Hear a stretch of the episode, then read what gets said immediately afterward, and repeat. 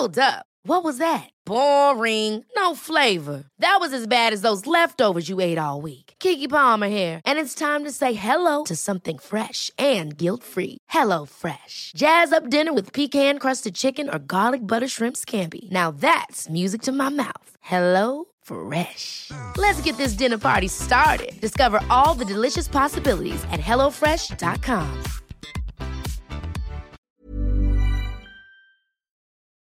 Hola, bienvenidos a Medita Podcast. Yo soy Mar del Cerro, tu guía de meditación y coach de bienestar, y esta es nuestra sesión número 246. Ejercicios sin etiquetas y salud en todas las tallas. Entrevista con Ceci Aguilera. Hola meditadoras y meditadores, bienvenidos a todos a Medita Podcast. Estoy súper emocionada de que estés aquí porque ¡ah! tengo tanto que compartirte. Hoy te tengo una mega invitada. Ceci Aguilera viene a platicarnos acerca de dos temas que me llegan directo al corazón. Salud en todas las tallas y ejercicio sin etiquetas. ¿Qué significa ser fit? ¿Hasta dónde el ejercicio es saludable? ¿Quién sí y quién no debe de hacer ejercicio y qué tipo? ¿Hacer muchísimo ejercicio es igual a ser saludable? Todo esto lo responde Ceci el día de hoy. Pero antes de presentarte a Ceci y pasar a nuestra charla, te cuento la segunda cosa que tanto me emociona, y es que están abiertas al fin las inscripciones al reto 21 días de meditación, el reto estrella que ha ayudado a más de 800 meditadores a hacer de la meditación un hábito de salud y bienestar. Este reto no es cualquier reto. Aquí te comparto el paso a paso probado para hacer de la meditación un hábito. Te acompaño yo los 21 días. Tienes acceso a mí 24/7 durante tres semanas para liberar todas las dudas, los bloqueos, las creencias limitantes. Y juntas nos encargamos de que meditar se vuelva tu nuevo hábito de salud física, mental y emocional.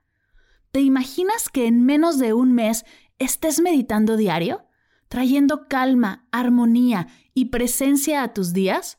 Y muy importante, sin sentir culpa, estrés, compararte con alguien más o querer tirar la toalla. Créeme, es posible. Solo necesito que nos encontremos en un punto medio. Inscríbete al reto y yo hago el resto. Tendrás mi sistema creado para verte triunfar. Iniciamos todos juntos el 22 de marzo. Tienes hasta ese día para inscribirte. Si quieres más información, dejaré todo en las notas de la sesión y en mis redes sociales. Ahí te lo comparto todo. Y ahora sí, acerca de la increíble Ceci Aguilera. Ella es licenciada en Mercadotecnia de profesión y entrenadora por pasión y mucho estudio. Es entrenadora personal certificada por el American Council of Exercise especialista en fitness para mujeres por el National Academy of Sports Medicine e instructora de Animal Flow. Su propósito es motivarnos para que hagamos cambios positivos en nuestro estilo de vida a través del ejercicio, enseñando que éste no tiene que llevar etiquetas, no discrimina a ningún tipo de cuerpo. El ejercicio es para todos sabiéndolo aplicar y el cuerpo es capaz de todo sabiéndolo guiar. Ceci tiene una fuerza de motivación. ¡Wow! Increíble. Es abierta, tiene unas ganas de compartir bellísimas. A mí me ha enseñado muchísimo en relación a mi cuerpo y el ejercicio. Y hoy quiero compartirte un poco de ella para que también te inspire a ti, tanto como me ha inspirado a mí. Sin más, te dejo con nuestra charla. Que la disfrutes.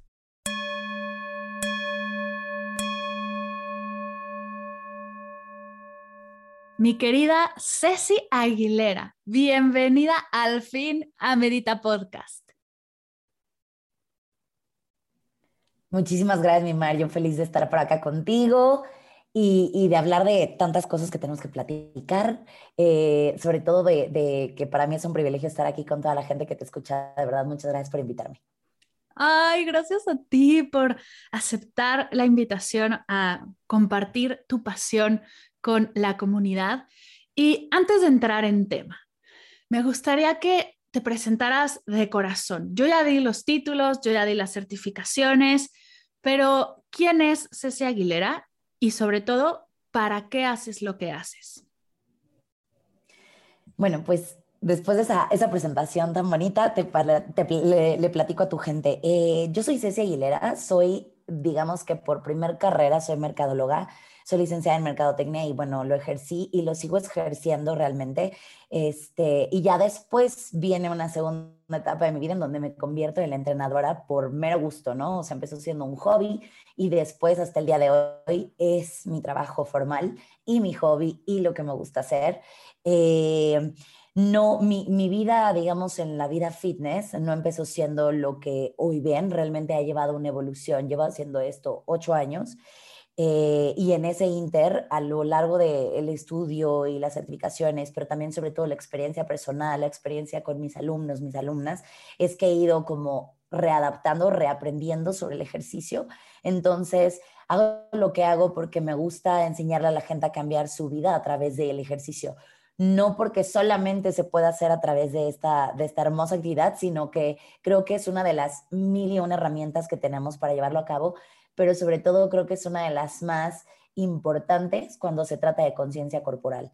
Y, más allá de, que si se ve bonito o no está bonito, que si yo aguanto mucho y tú aguantas poquito, es como lo que nos brinda el ejercicio de realmente ser conscientes, ser conscientes de la cosa más sencilla como cómo se apoya el dedo chiquito del pie, que a veces nos olvidamos, ¿no? Pero que cuando duele, a como duele. Y, y creo que esa conciencia corporal al final nos ayuda a, a detectar cuando algo anda mal, ¿no? O sea, entre más conscientes seamos de lo que vivimos dentro de nosotros mismos, es que podemos mejorar, porque nadie siente lo que nosotros sentimos, ¿no? Y, nadie siente nuestro cuerpo o lo ve como nosotros lo hacemos. Entonces, yo amo lo que hago porque creo que, que realmente el ejercicio cambia vidas. Por supuesto que es una gran práctica de conciencia corporal, de bienestar y, y, cambia vidas. Y tengo que confesar algo con el ejercicio. Yo durante muchos, muchos años andaba en guerra con él. Em, crecí con la idea de que el ejercicio era la manera de bajar de peso y cumplir expectativas o, o, llegar a un peso ideal, ¿no? Como toda esta parte. Y mi proceso con el ejercicio ha sido bien difícil. Me ha costado mucho pasar del odio y de no hay manera de que yo haga ejercicio a voy a hacer las paces con él, voy a aceptar esta resistencia y poco a poco ir incorporándola en mi día a día. Tú que trabajas con mucha gente y atiendes a personas que han pasado por todo esto, ¿cómo podemos hacer de este trabajo, este proceso, un poco más ligero? Porque a mí me tomó años y sé que allá afuera hay mucha gente que vive esta resistencia por todas las creencias limitantes que hemos aprendido acerca del ejercicio. ¿Cómo le haces para que esta transición a amar el ejercicio o a disfrutarlo, no tienes que amarlo, a disfrutarlo, sea algo un poquito más amable. Bueno, mi Mar, definitivamente esto que dices creo que es algo que le pasa, estadísticas mías, al 99.99% de las personas.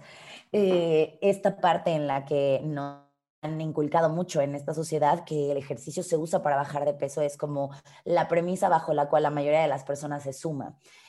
Y si bien no es incorrecto, porque al final una actividad física eh, regular, un entrenamiento consistente va a llevarte a tener un impacto en la mejora de tu composición corporal. Eh, también justo genera mucha resistencia para la gente que de pronto no tiene tan buena relación consigo misma, con la alimentación o con su cuerpo, llega a ser literalmente un suplicio, ¿no? El ejercicio se vuelve una manera de autocastigo, se vuelve un ejercicio compensatorio, no un ejercicio gozoso, es voy a hacer ejercicio para poder comer esto, para darme permiso de comer esto, para darme permiso de vivir la vida, de ponerme este vestido, de ir a la playa. Entonces es cuando realmente el ejercicio se vuelve tu peor aliado. Y como ya le he dicho antes, hay que aprender cuando ha sido demasiado, ¿no? Cuando, cuando ya hay que poner rayitas, porque todo en exceso es malo, incluido el ejercicio, ¿no? O sea, esta onda también que nos inculcan del no pain, no gain, y entre más mejor, y este, si no estás como súper obsesa todos los días, dos horas, entonces no lo estás haciendo y no lo estás logrando como debe ser, qué persona tan poco determinada. O sea, creo que todos estos mitos que hay alrededor del ejercicio es lo que hacen que justo se genere esta presión que tú mencionas en la gente que o va empezando o va retomando el ejercicio porque ya tuvo una previa experiencia que no fue satisfactoria. Entonces, como yo les digo, eh, el primer factor es establece tu objetivo, pero cualquier objetivo es válido. ¿no? O sea, yo tengo de todo. Tengo la que sí efectivamente está buscando una pérdida de peso, este, tengo la que quiere correr un maratón, tengo la que intenta salir de un cuadro de depresión importante, tengo la que va saliendo de COVID, tengo la que está recién siendo mamá. O sea, objetivos hay infinitos. ¿No? El ejercicio es tan noble y tan mágico y tan poderoso que atiende cualquier objetivo que tú quieras. Y yo creo que el primer paso es, uno, establecer tu objetivo y dos, no comparar tu objetivo con el de alguien más y al mismo tiempo respetar el objetivo de otras personas. ¿no? Entonces es como ese primer paso que yo daría. O sea, entender que objetivos, el que tú quieras, y todas las personas pueden tener uno muy personal y diferente y respetar el proceso de alguien más también es clave para que esta presión que nos ponemos entre una y otra persona se minimice, porque a veces esa presión también más bien viene de la comparación. Me encanta lo que dices, respetar el objetivo de alguien más. No porque yo haga ejercicio para tener más energía, quiere decir que otra persona tiene que hacer ejercicio para tener más energía. Algo es algo que nunca me había plantado, cómo debemos de reconocer el nuestro, pero también aceptar que los demás pueden, que, pueden hacer ejercicio por lo que ellos quieran. Qué importante y cómo hemos crecido, o por lo menos yo crecí con esta idea de que todos tenemos que hacer ejercicio para bajar de peso y aquí me dices que no, que hay otras, otros objetivos. Creo que estas ideas que tenemos del ejercicio vienen de creencias limitantes, ¿no? De cosas que hemos aprendido durante años y años alrededor del ejercicio que igual y no son del todo correctas. ¿De dónde vienen estas ideas o quién nos las enseñó? Pues es aquí donde entra mi parte de mercadóloga, que es lo mejor, tengo lo mejor de dos mundos, el ejercicio y también esta parte buena del marketing, pero también la parte muy oscura del marketing cuando se trata de entrenamiento, porque el marketing te va a vender lo que necesitas y si no lo necesitas, voy a asegurarme de que pienses que lo necesitas. Entonces, de aquí también nacen eh, todos estos eh, temas que hay que arreglar, sobre todo dirigido a las mujeres, no estoy excluyendo a los hombres, porque también en ellos hay cierta presión y, y todo el tema del body shaming, pero sí hay una tendencia desde muchos años atrás a aventarlo a las mujeres, ¿no? Yo no he visto para hombres el 21 días de, de, glúteos, ¿no? El, el 21 días para tus abs, o sea, como que todos estos retos estéticos se dirigen mucho a las mujeres, vienen desde las revistas, ¿no? De antes, las que sí estaban impresas, este, las portadas, las mujeres impecables. Y ojo, yo no estoy en contra de eso, ¿no? Ya lo decía ayer en un post. Yo no estoy en contra de la estética y el ejercicio. Estoy en contra de que el ejercicio se venda como una manera de autosacrificio, ¿no? De, de, de ahí voy yo a autosacrificarme, a no disfrutarlo. Entonces, todas estas creencias limitantes sí creo que nacen de la tendencia a vender en la industria del bienestar, que tú y yo, estando en ella, sabemos que es trillonaria, o sea, ni siquiera billonaria, es trillonaria, ¿no? Y, y, todo el mundo quiere un pedazo de ese pastel. Entonces, insisto, si no tienes la necesidad, me voy a asegurar como mercadólogo, como negocio, de que tú creas que necesitas porque tienes cosas que arreglar en ti. Pero el ejercicio no nace para eso, o sea, el ejercicio en origen es, es una actividad que, que simplemente se usó para mejorar la salud, pero la salud en tres niveles, física, mental y emocional. Y creo que de un tiempo para acá, al menos en esta última oleada ¿no? que hemos tenido de wellness, sobre todo partiendo de la pandemia que tuvimos, bueno, y que seguimos por ahí, eh, toda esta ola de que todos en casa subieran sus 500 historias, ¿no? Entrenando y, y, sumándose. Esta ola creció, pero al mismo tiempo que la ola crece, las expectativas crecen, la comparación crece, el contenido que desinforma crece. Entonces, ¿Cómo no vamos a tener creencias limitantes, sobre todo cuando somos principiantes o no estamos centradísimos en el tema del ejercicio? ¿Cómo no las vamos a tener con ese bombardeo tan grande de información? ¿No? ¿Cómo no vamos a querer la estética si todo el mundo me está diciendo que el ejercicio es para un cuerpo bonito, no para un cuerpo saludable? Y no es lo mismo. Yo tengo muchas niñas con cuerpo muy bonito que tienen un TCA, que aún no han detectado, por ejemplo. Tengo gente al revés, de talla grande, que tiene mejor relación con su cuerpo, que sí hace ejercicio, pero que la gente asume que no lo hace porque no se ve como la modelo de la revista. Entonces, creo que parte de esas creencias limitantes, sobre todo hoy en día, 2022, se trata de desaprender, de permitirnos ser nuevamente un libro en blanco para aprender cosas nuevas y para realmente poder ver lo que el ejercicio tiene para nosotras. A ver, a ver, a ver, a ver, esperemos un poco. Hold it, un paso hacia atrás. ¿Me estás diciendo que una mujer flaca y marcada no tiene la vida resuelta? Literalmente no. Literalmente no. En mi experiencia como entrenadora, y lo comparto con muchos colegas, eh, como te mencionaba Mar, eh, desafortunadamente no es una generalidad, ojo, y no estoy diciendo que todas las mujeres que son delgadas tienen problemas con la alimentación, no, pero sí hay una tendencia, sobre todo a raíz de las redes sociales, que si bien no generan lo que viene siendo un trastorno de la conducta alimentaria, sí lo llegan a disparar. Entonces, sí hay mujeres muy delgadas, si hay mujeres con un cuerpo espectacular que tienen una muy mala relación con la comida, tienen conductas compensatorias graves que pueden ya caer en un trastorno de la conducta alimentaria o bien una relación muy de cerca con el bisturí, porque siempre están encontrando que arreglarse. Y como lo he dicho también antes, no hay cantidad de ejercicio suficiente, no hay cuerpo ideal que alcance en una autoestima donde todo careces. No existe. No va a haber cantidad suficiente no, no va a haber tope. O sea, diría mi mamá, barrilito sin fondo. ¿Por qué? Porque la base, el cimiento de tu amor propio, de tu autoestima no existe. Y sin eso no hay nada. Sin eso no hay práctica de bienestar que te lleve realmente a ese punto en el que digas, estoy en balance. Y que bueno, tú y yo sabemos que ese balance puede durar un día, puede durar dos, después se puede caer y lo tenemos que volver a retomar porque es un trabajo de todos los días, ¿no? Ojalá fuera un título universitario que ya no consigue en el refri como nivel de Mario Bros y dices, aquí está, pero no, realmente es un trabajo de todos los días. Entonces, efectivamente, el cuerpo perfecto, que nosotros vemos perfecto para la persona que se ve todos los días en el espejo, puede no serlo. Wow, me, me encanta que podamos cuestionarnos estas cosas con las que crecimos, porque es esto lo que nos va a ayudar a sanar la relación con el ejercicio, con nuestros cuerpos, con, con nuestra salud, como dices, física, mental y emocional. Algo que has repetido un par de veces y me llama mucho la atención es el concepto de que tenemos cosas que arreglar en nosotros, porque esto significa que hay algo mal en nosotros. ¿De dónde viene esta creencia? Pues como te decía, el, negocio trillonario que representa la industria del bienestar hace que todo el mundo quiera un cachito de ese pastel, ¿no? O sea, ya lo dice el Global Wellness Institute con sus cuatro punto no sé cuántos trillones ya para este año y que estoy segura que en pandemia todavía aumentó más no más que todavía no nos avientan el estudio, pero estoy segura que subió y subió y va a continuar. O sea, realmente es un mercado emergente y esto ya te digo más de mi lado de mercadóloga, es un mercado emergente y sobre todo en países de, de Latinoamérica, por ejemplo, está en pañales todavía. Hay muchas cosas que todavía no llegan acá.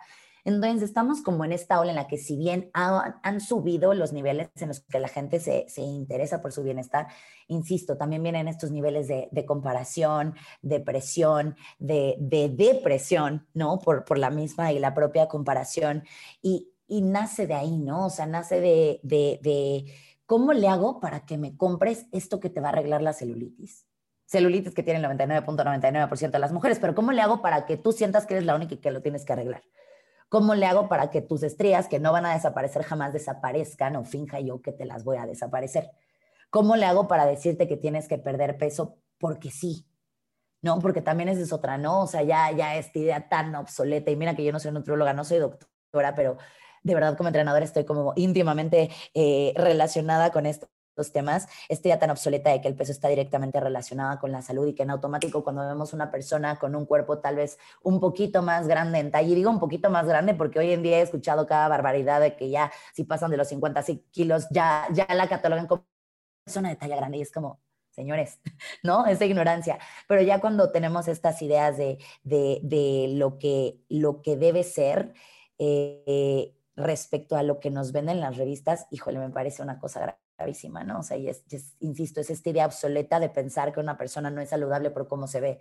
Y repito, yo conozco personas de talla grande y muy grande que tienen mejores hábitos, relación con su cuerpo y con la alimentación que personas que son extremadamente delgadas y están cruzando un TCA, pero como no se ve físicamente, no hay tema. Nadie las critica, nadie las bombardea.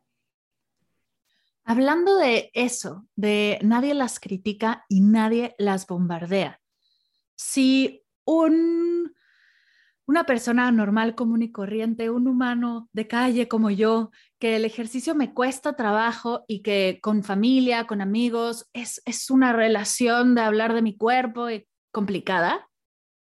No me imagino cómo debe de ser para una profesional en esto cuando te pones en redes sociales a hablar de ejercicio, cuando propones estas nuevas ideas de salud en todas las tallas, de ejercicio sin etiquetas, todo el bombardeo que ha llegado a ti toda esa energía, ¿cómo, cómo le haces para sobrellevarlo? definitivamente es exponerse, ¿no? Pero también como, como lo digo, yo, cualquier persona que esté en redes sociales ya está expuesta. De pronto, como seres humanos mortales, pensamos que cuando afuera hay un creador de contenido, entonces eso nos da derecho a opinar más porque ya está hiper expuesto. No hay peor error que ese. Y aquí en China lo voy a repetir 100 veces, aunque me digan, bueno, entonces, ¿para qué publicas? ¿Para qué haces?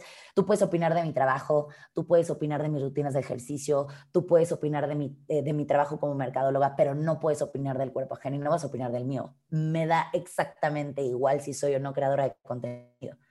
Y esa es la premisa que yo marco como la limitante y, y, y, y tanto por amor propio a mí como para enseñar a otras personas que sí se puede decir, oye, Ma, sorry, pero tu opinión no me va hoy no me interesa escucharla. Oye, mejor amiga tóxica, no me interesa escuchar tu opinión tampoco, ¿no? Y cuando lo digo en chascarrillo, pero de pronto es verdad. Si tú no eres, eh, si tú no tienes amigas tóxicas que opinan de tu cuerpo, posiblemente tú seas esa amiga. Entonces hay que tener como mucho cuidado en cómo hacemos esos comentarios. Pero realmente esta parte de establecer límites, mucha gente lo, lo, cuando yo lo he hecho es como, ay, generación de cristal, ay, este, entonces no deberías estar en redes. No, lo que tú deberías hacer es reeducarte y dejar de opinar en donde nadie, nadie pidió tu opinión, ¿no? O sea, opinión no pedida simplemente no debe ser dada, ¿no? Y, y también te voy a decir otra cosa, una cosa es decirme, oye, qué guapa, y gracias, y otra cosa es decirme, oye, qué guapa estás desde que bajaste de peso. Te puedes ahorrar la segunda parte de la frase porque me da exactamente igual si para ti yo estoy bajando de peso, porque posiblemente para mí la baja de peso no sea algo que quiera hacer, ¿no? O sea, y por ejemplo, ahí te pongo ese, ese ejemplo justo. Yo, Cecilia Aguilera, soy una persona, soy una mujer mexicana de casi 32 años, toda mi vida he sido realmente más bien de un cuerpo delgado, me ha costado más trabajo crear masa muscular y mi coco ha sido al revés, ¿no? Mi coco no ha sido perder peso, sino ganarlo. Y esto lo menciono para que vean que hay de todo, ¿no? Hay de todo, de todo tipo de pequeñas obsesiones con nuestro cuerpo que no tienen que ver solo con la pérdida de peso. Entonces, cuando alguien llegaba de pronto al gimnasio me decía, ay, sí, sí, qué bonita, enflacaste. Para mí que me dijera qué bonita era, qué bonito, gracias. Pero cuando me decía, enflacaste, para mí era de verdad un suplicio. El suplicio y de llegar a pesarme para ver cuánto había bajado y por qué la gente me estaba viendo más delgada y yo lo que quería era subir de peso, ¿no? Entonces, no podemos asumir que que los cumplidos, lo que para nosotros es un cumplido al cuerpo, para la otra persona lo es. Que cuando nosotros celebramos la pérdida de peso, posiblemente esa persona es luchando por no perderlo. Que cuando nosotros le decimos, oye, si se te nota la dieta, nosotros no sepamos que se le nota, pero porque está vomitando cada semana, ¿no? O sea, realmente el, el comentario al cuerpo ajeno simplemente es algo que no se debe dar ni aquí, ni en ningún lado, ni con las personas más cercanas, ni porque seas una creadora de contenido. Así que, ¿cómo lo sobrellevo? Así, poniendo un límite y a quien le guste bien y a quien no le guste, ya se puede ir.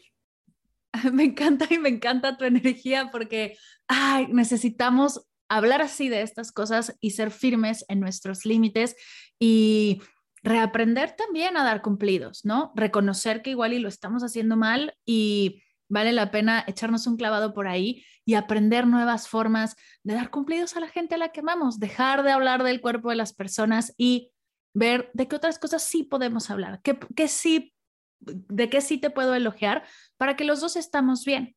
Estamos hablando acerca de retomar el tema del ejercicio para los que hemos tenido una relación tóxica con él, con todo lo que significa hacer ejercicio y movernos, y dijiste que el primer paso era plantearte un objetivo y respetar el objetivo de los demás. ¿Cuáles son los siguientes pasos? Si yo estoy arrancando en esto, si te escucho y digo, va, entiendo que el ejercicio es para todos, que la talla en la que sea puedo ser, en la que esté puedo ser saludable y liberar al ejercicio de etiquetas. Este es mi objetivo, voy a inventar uno.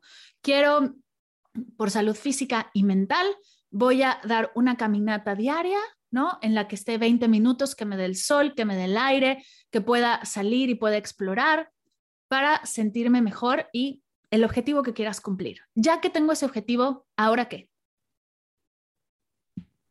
Una vez establecido el objetivo que parece fácil pero no lo es, esa es la parte, digamos, sencillita. Eh, en el paso uno es, es, es eso, establecer el objetivo. En el paso número dos, entonces viene como toda esta parte en la que yo, como te digo, es prueba, hay muchísimos entrenamientos. Parte de la magia del ejercicio es que hay infinitas formas de llevarlo a cabo. Y yo ya lo he dicho antes, no te vengo a vender solamente mi formato. Si te gusta mi formato, el formato of inspiration, qué emoción, qué padre. Pero si no, gracias a Dios, hay mil inventos más para que tú puedas hacer ejercicio.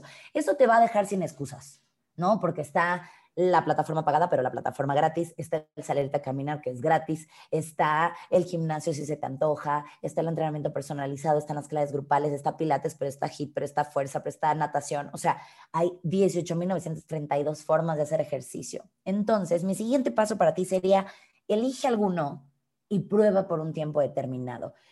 Lo que sí no le sugiero es saltar de uno en otro, un día sí, un día no, un día sí, un día no, y estarlo así probando, porque entonces no, al no ser consistentes en cuanto a un programa o disciplina se refiere, difícilmente van a ver los efectos que ese entrenamiento específico tiene para ustedes. Y no me refiero nuevamente a, a, la, a la báscula, que de efecto colateral vaya a haber un efecto ahí en la báscula porque estás metiéndole este, un gasto calórico a tu cuerpo, es otro show. Pero me refiero a el beneficio de, oye, si estoy siendo constante, oye, ayer me costó la caminata, día 21 ya no me está costando. O sea, intenten ser constantes al menos unas tres, cuatro semanas.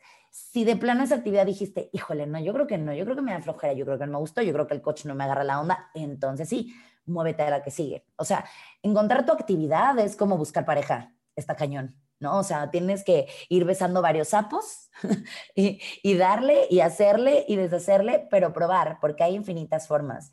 Y repito, es aquí donde las excusas quedan completamente de un lado porque hay ejercicios sin equipo, sin costo, sin que tú tengas experiencia en lo absoluto. O sea, hay de todo, ¿no? Que son como de las tres barreras más, más comunes que nos pone la gente al hacer ejercicio. No tengo tiempo, no tengo dinero y no tengo con qué hacerlo.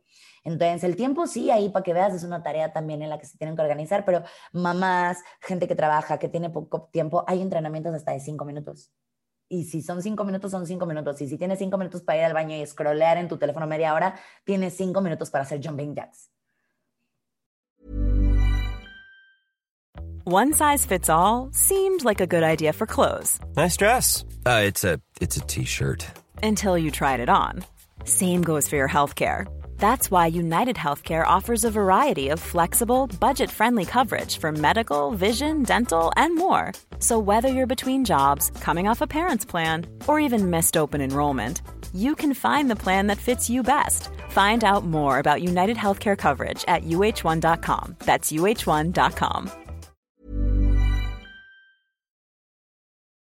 Creo que conectamos mucho con esos pretextos porque son los mismos, las mismas excusas para no meditar y siempre puedes observar en el día dónde estás invirtiendo tu tiempo y ver, ¿no? ¿Qué vale la pena mover para regresar a ellos? si tú que tienes tanta energía y que le haces tanto al ejercicio, una de las cosas que más cuesta trabajo, creo, es salirte de las sábanas y ponerte a hacer ejercicio porque estás tan calientita y está todo tan rico que dices, no, le voy a dar snooze al teléfono y mañana empiezo. ¿Cómo le haces tú todos los días para decir, es momento de despertar, salirte de las sábanas y a darle? Es algo que cuesta trabajo, sobre todo para la gente que como yo no somos lo que comúnmente se les llama morning person. Entonces, para mí eso de despertarme hiper temprano es un reto mortal. Pero te voy a decir que es como lo que acabas de decir en la cuestión de meditar de tu chamba. O sea, aquí el compromiso no es con nadie, es contigo. Entonces, si tú vas a fallar un día, no le fallas a nadie, le fallas te fallas como a ti misma, ¿no? A ti mismo. Entonces, yo, por ejemplo, yo, Cecilia Aguilera, no funciono tempranitito en la mañana para entrenar. Yo necesito un par de comidas, necesito mi primer desayuno, ay, sí, como si tuviera cinco, pero necesito mi, mi desayuno y mi snack y al mediodía digo, y, con la posibilidad que tiene la flexibilidad en mi trabajo, digo, venga, es ahorita. Y entonces entreno con toda la energía, entreno con todas las ganas y puedo seguir mi día porque además me deja súper energetizada, ¿no? Hay gente que sí es muy morning person, entonces yo te diría, si tú eres morning person, es ahí, es ese momento porque ya entonces para la tarde, si tú eres muy morning person, muy madrugador, madrugadora, entonces posiblemente para la tarde ya no te ve, ya no, ya no te da energía. Ahora, hay gente que al revés, hay gente que dice, sabes que yo entreno al terminar el día, que ya terminé, que no tengo presiones de nada, que estoy más relajado, más relajada, entonces lo dejo para el final del día, después me tomo un baño y duermo como bebé.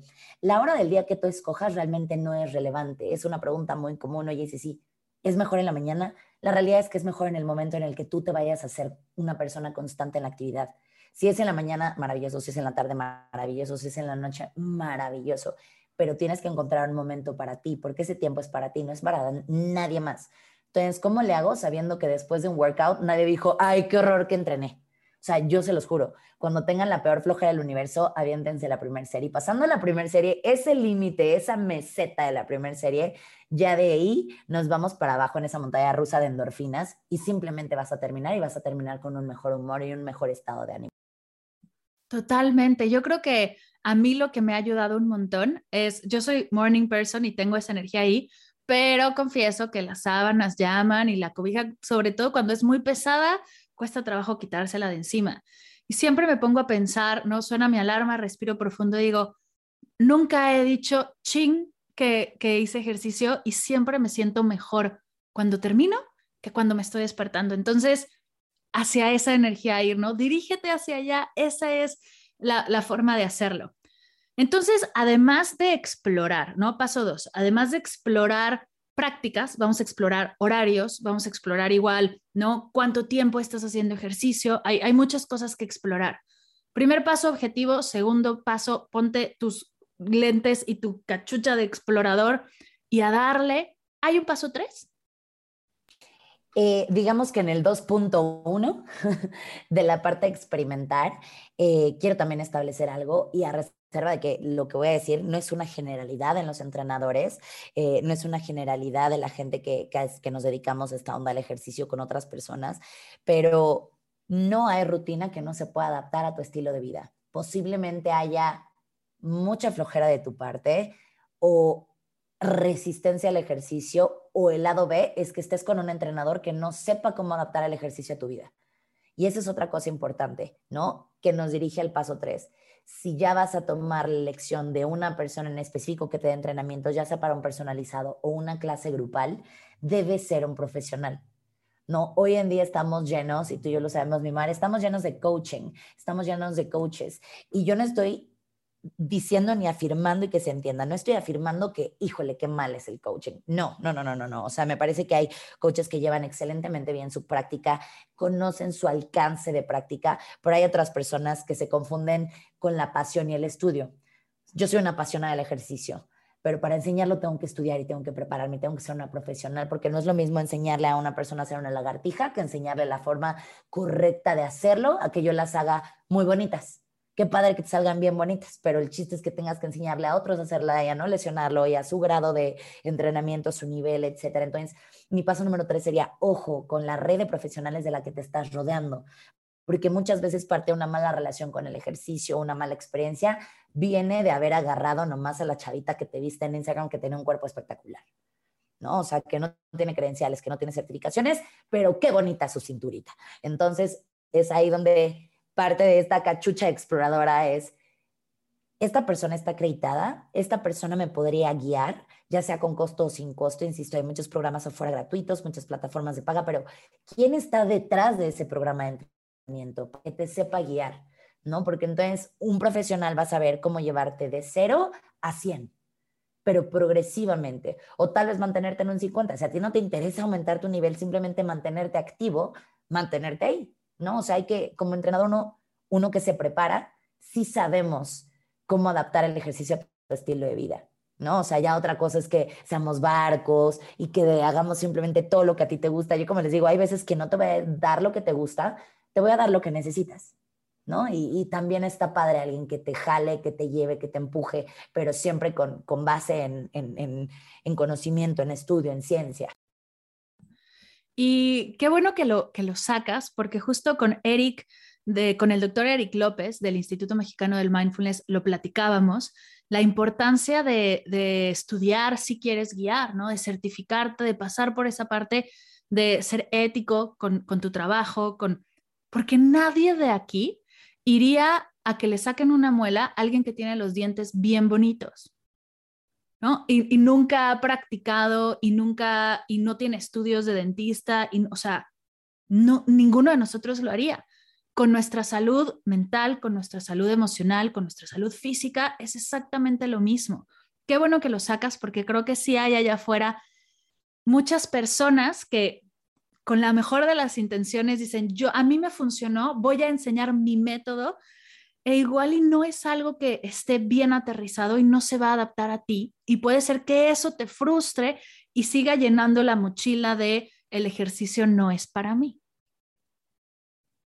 Exacto, y es, y es cuando también vienen estas, justo, justo lo que acabas de decir, después de una mala experiencia es como, no, pues es que esto no es para mí, esto no es para mí, no lo voy a hacer, ya, ya, ahora sí que ya valió, el ejercicio y yo simplemente no somos amigos, el ejercicio me etiqueta, el ejercicio me rechaza, el ejercicio me separa, ¿no? Entonces, de ahí también la importancia de estar con un profesional, porque un profesional que realmente esté apto jamás te va a hacer sentir que el ejercicio no es para ti, porque el ejercicio es para todos. O sea, eso no, no, no, hay duda. Es para todos. Para el que tiene sobrepeso, para el que no lo tiene, para el que tiene una lesión, para el que no lo tiene, para el que tiene una mano, para el que tiene solamente una pierna. O sea, literalmente, te lo digo, el ejercicio es para todos. Todo mundo puede hacer ejercicio. Todo el mundo.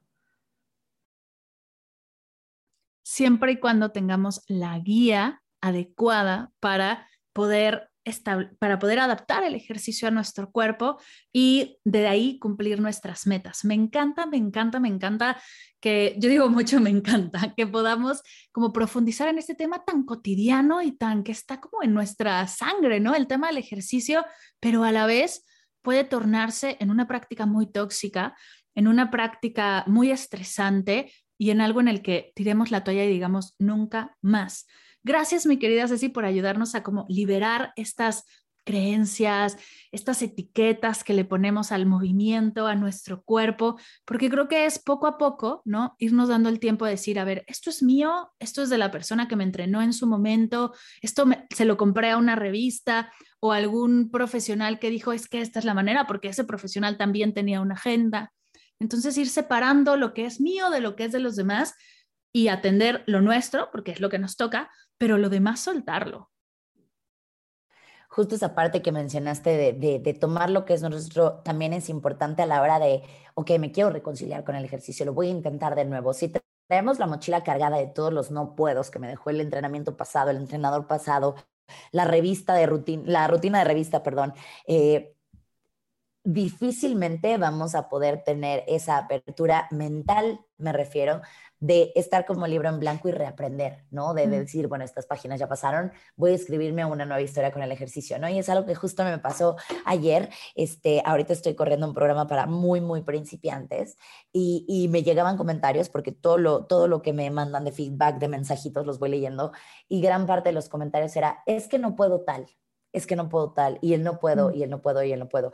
Y yo no hablo de este optimismo tóxico, ¿no? Como entrenadora de, sí puedes. No, o sea, a ver, pero vamos a desmenuzar cuál es tu justificación del no puedo. Y justo venía cargado de autoetiquetas.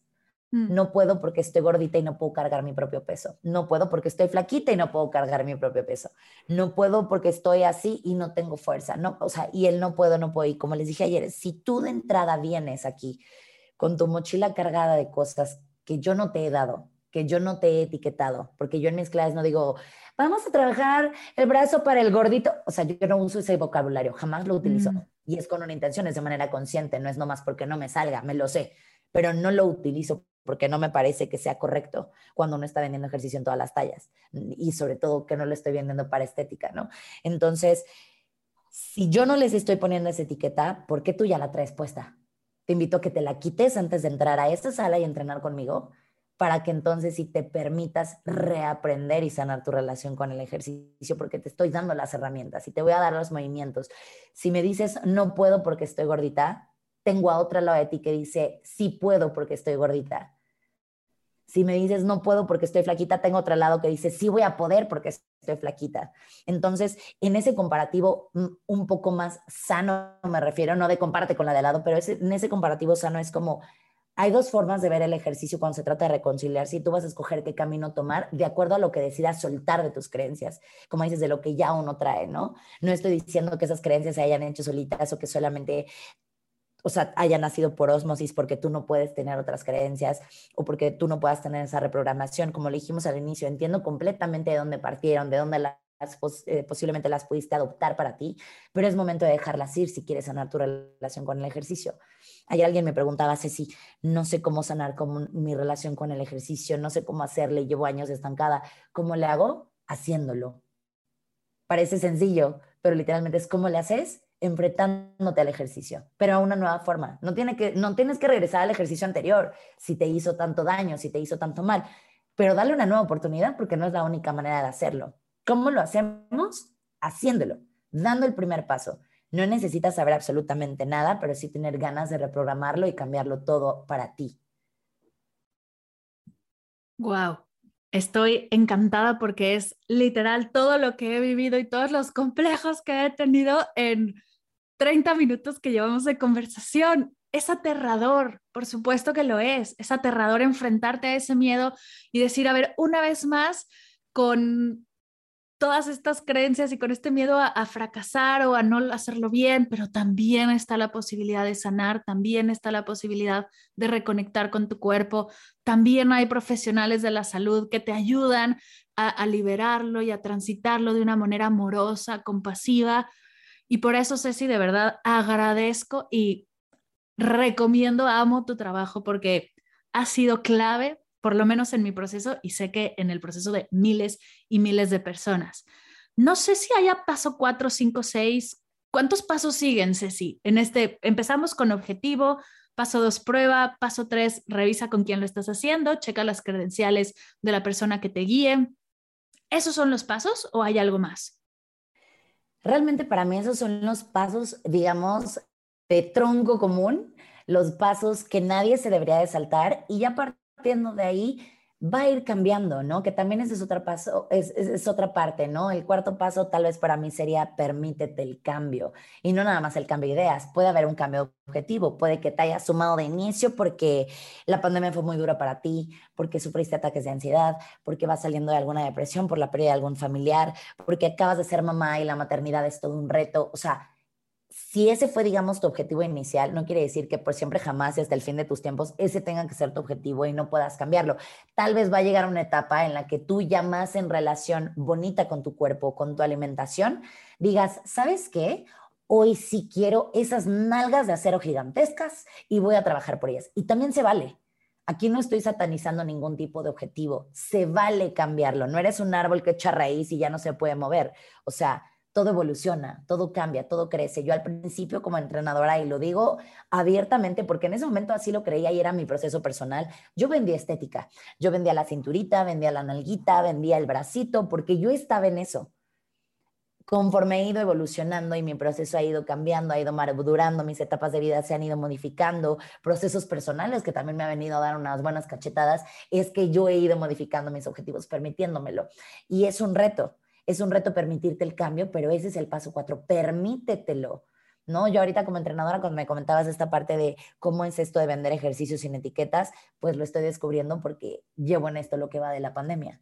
Pero como parte de mi proceso personal, a mí me frustraba en demasía, uno, entrenar en casa. Yo era de las que jamás voy a entrenar en la casa, qué horror, y hoy no me sacas de mi casa para entrenar, o sea, rara vez ya me monto en el gym. Me gusta, lo disfruto, pero no disfruto nada como entrenar en mi casa. Eh, también eh, venía de un tipo de entrenamiento súper intenso en el que yo solo entrenaba gente muy intensa y yo lo entrenaba de esa manera. Cambiar a entrenamientos más sutiles, más conscientes, de muy principiantes, por ejemplo, incluso para mí, también fue un reto, ¿no? Un reto como persona, un reto como entrenadora de aprender, de enseñar maneras diferentes de hacer el ejercicio. Entonces, todo va evolucionando. El chiste es que te lo tengas que permitir. A pesar de que y, lo valoro mucho, a pesar de que siempre mis alumnas me dicen, tú estás perfecta, y haya días en que yo me sienta, perdónme el francés, la más chingona, la más mamacita, hay otros días que no, hay otros días que digo, híjole, es que veo otras coaches que sí están muy perfectas, que sí traen el abdomen donde todo mundo quiere lavarse la ropa, de que traen esto, aquello y demás, y claro que para mí es un reto, ¿no? El, el cómo no caer en eso si yo estoy vendiendo otra cosa cómo aceptar lo que yo estoy vendiendo, vivir lo que yo estoy vendiendo. Entonces, permítete el cambio. No va a ser fácil, pero también se vale. Y no tienes que justificarte ante nadie más para cambiar tu objetivo si mañana se te antoja entrar este, en un reto bikini o si quieres regresarte a un entrenamiento más light o si de pronto quieres votar al ejercicio un mes y lo retomas al mes siguiente. O sea, permítete el cambio y no le des explicaciones a nadie. Ay, me encanta, me encanta esta libertad y esta amplitud con la que podemos ver el ejercicio y que nos va a ayudar a eso, a sentirnos libres y conectar a través de él. Mi querida Ceci, antes de cerrar y pasar a las, a las preguntas finales de Medita Podcast, algo que esté en tu corazón que quieras compartir, algo que se me haya olvidado preguntarte. Nada, mi Mar, muy buena conversación y gracias por invitarme otra vez. Y nada más, eh, de verdad, recordarle a la gente que el ejercicio es absolutamente para todos. El cuerpo es capaz de todo sabiéndolo guiar. El cambio se lleva, se lleva a cabo cuando uno aprende a amar a su cuerpo y a cambiarlo a través del amor, no a través de todo lo que pensamos que debemos arreglarle. Entonces, el día que tú te permitas ver el ejercicio diferente y vivir en tu cuerpo diferente es cuando el cambio comienza. Permítetelo. Wow, me encanta. Gracias, gracias, gracias, querida Ceci, por esta hermosa charla. Y ahora sí, las preguntas finales de Medita Podcast. Pregunta número uno, ¿qué es para ti meditar? Uf, mi Mar, tú sabes que para mí ha sido un reto, sobre todo en mi mente, en donde las ideas siempre están súper aceleradas, sobrepienso. Para mí meditar es el momento en el que me doy chance, junto con el ejercicio, uno, de tener cinco minutos para mí y no pensar en absolutamente nada más que en lo que yo estoy sintiendo y volverme más consciente de mis emociones. Creo que ha sido realmente el canal a través del cual yo he aprendido a clasificar mis emociones, vivirlas, dejarlas pasar y retomar el nuevo día como con otros ojos. Aun cuando haya cerrado un mal día o haya empezado tal vez no con el pie derecho, es como, ok, lo que decías, esto es mío, pero lo voy a soltar por hoy y el día continúa. Eso para mí es meditar. Wow, fascinante. ¿Cuál es tu meditación favorita? De momento ahorita estoy meditando con eh, los mantras. Estoy haciendo meditaciones de mantras, de los mantras cantados. Me han funcionado muy bien. Eh, siento una vibración distinta y es lo que estoy experimentando por ahora. Así que diría que esos son los, los favoritos del momento. Y además creo que le diste al clavo para mentes muy inquietas. Los mantras son súper poderosos. Tres cosas que te ha dejado la meditación. Eh, literalmente, aunque sea una cliché, pero es la paz mental. Y por paz mental no me refiero a esta onda de, ay, iluminación y paz mental. No, o sea, sino la real paz mental de saber que tomo decisiones de manera más consciente porque hoy sé cómo canalizar mis emociones. Eso es como la primera. La segunda es lo que tú y yo mencionamos hace ratito. Sí se puede hacer el tiempo para un nuevo hábito. O sea, eso es, eso es algo que se puede crear. Solo se trata de quitarnos las telarañas y las mil excusas que nos inventamos para no hacerlo. Todo el mundo tiene cinco minutos al día. Y tres, saberme capaz de hacer cosas que creía que no podía hacer. Yo creía que no podía meditar. O sea, para mí era como, uy, no, mi mar, no, no, no, no sé si lo vaya a lograr, ¿no? Pero hoy sé que sí soy capaz. Soy capaz de cualquier cosa que yo me pueda proponer y volvemos ahora mismo, no en este optimismo tóxico, sino en la manera incluso que planeamos, ¿no? Empezó siendo dos minutos, tres minutos, cuatro minutos, o sea, los hábitos no se crean de un día para otro, ¿no? Simplemente se trata de irlos cultivando y también es, ser paciente, ¿no? O sea, la meditación para mí es la traducción de sé paciente contigo, está bien si no te salió perfecto, porque la meditación no te tiene que salir perfecto, la vida no te tiene que salir perfecta, un pasito a la vez. Me encanta. Esta pregunta la debí de haber hecho antes, era la primera, pero se me barrió. ¿Qué estás leyendo, mi Ceci? ¿Y qué libro nos podrías recomendar con este tema que a ti te ha ayudado a trabajarlo? En este momento terminé literalmente las últimas de el libro de hábitos atómicos, justo hablando de hábitos pequeñitos, chiquititos, para mí fue un enorme descubrimiento, ya me lo habían eh, compartido muchísimas veces, eh, de oye, Ceci, mira, avienta test y demás, y justo ahora que, como bien decías, como, como guía, como persona que ayuda a más personas, tienes que educarte al final más y sacar más ideas. Y eso solo se hace llenándote de más contenido de otras personas que piensan en grande. Y este libro de hábitos atómicos justo habla de las pequeñas cosas que parecen imperceptibles que hacemos todos los días, pero que al final se vuelven esta bola de nieve y un hábito mucho más grande. Así que si tienen la oportunidad, existe en audiolibro, en esto, en otro, en aquello, en, en, libro así normal, en digital, aviéntense este libro de hábitos atómicos porque nos enseñan cómo las pequeñas acciones, siendo constantes a largo plazo, crean enormes cambios. De hecho, ese fue el libro que me inspiró a mí a retomar el ejercicio. Qué lindo que, que haya tanta conexión en esto. Sí, sí, sí. Oye, y ahora sí, ya final, final, final.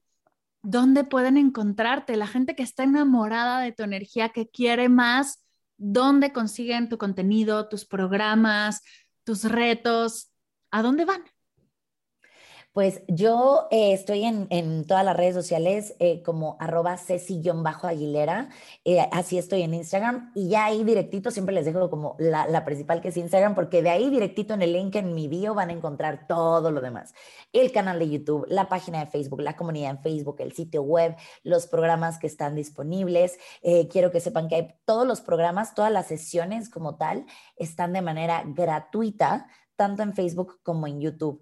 Ya de manera optativa hay gente que dice, yo quiero la guía completa en donde te doy la calendarización de, las rutinas, opciones de rutinas complementarias y esos programas están a la venta, pero yo tengo la filosofía que el ejercicio debe estar al alcance de todos, así que el contenido es gratuito, la guía es la que cuesta. Entonces, em, ahí me pueden encontrar, repito, arroba Ceci con I latina, C-S-I, guion bajo Aguilera y pues por allá nos vemos para que aprendan que el ejercicio realmente es para todos y yo feliz de guiarles, de contestar dudas, quejas, sugerencias, por ahí los veo.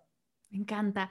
Gracias, mi querida Ceci, por ser parte de Medita Podcast, por llegar a iluminarnos con tu increíble experiencia, estudio y con todo lo que tienes preparado para nosotros. Gracias personalmente por ayudarme a transitar el amar a mi cuerpo a través del ejercicio y que tu mensaje y que tus programas simplemente solo sigan creciendo y sigas ayudando a miles de personas más. Muchas gracias, Ceci. Al contrario, mi Mar. Muchísimas gracias por tenerme por acá y gracias a toda la gente que se quedó hasta este último minuto a escuchar. Sé que hablo un montón, así que les agradezco infinitamente haberse quedado y repito, los veo por mis redes sociales si necesitan algo de mí. Yo feliz de poder ayudarles. Muchas gracias, mi Mar. Gracias.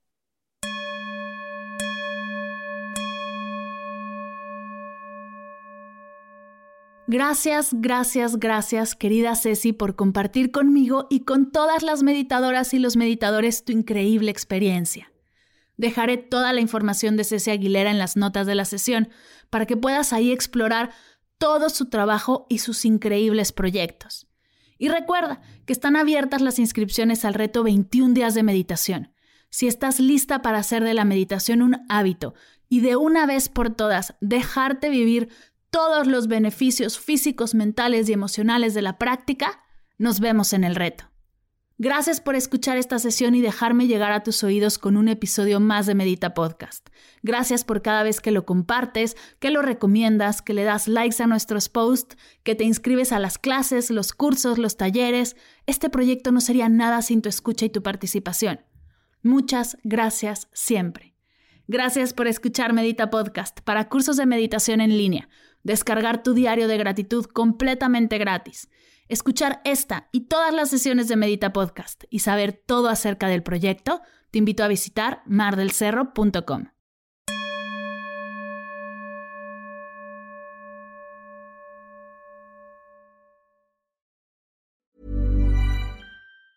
Ever catch yourself eating the same flavorless dinner three days in a row? Dreaming of something better? Well, HelloFresh is your guilt-free dream come true, baby. It's me, Kiki Palmer. Let's wake up those taste buds with hot, juicy pecan-crusted chicken or garlic butter shrimp scampi. Mm. Hello Fresh. Stop dreaming of all the delicious possibilities and dig in at HelloFresh.com. Let's get this dinner party started.